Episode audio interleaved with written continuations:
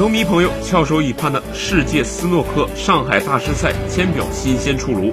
仔细揣摩这张签表，不难发现，在二十四人邀请赛赛制下，面对高额奖金，比赛从第一轮开始，选手们就进入了每杆必争、一分不让的白热化竞争状态。每一场比赛都决定着新一届冠军的最终走向。首轮，中国两位小将于昊天、严炳涛的表现令人期待。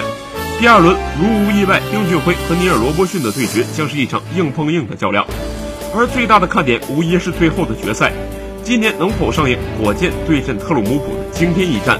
答案全都在上海大师赛。今年的上海大师赛将于九月九号至十五号在富豪环球东亚酒店进行。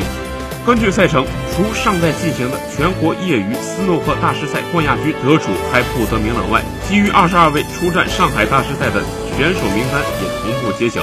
目前世界排名的前十六位选手悉数参加。世界排名前十六以外，排名最高的四位中国选手严炳涛、肖国栋、吕昊天、梁文博，以及中国台球协会推荐的赵建波、吴一泽两位新人将与丁俊晖一起参赛。其中，赵建波、吴一泽以及全国业余斯诺克大师赛冠亚军的首轮对阵，将于九月八号予以揭晓。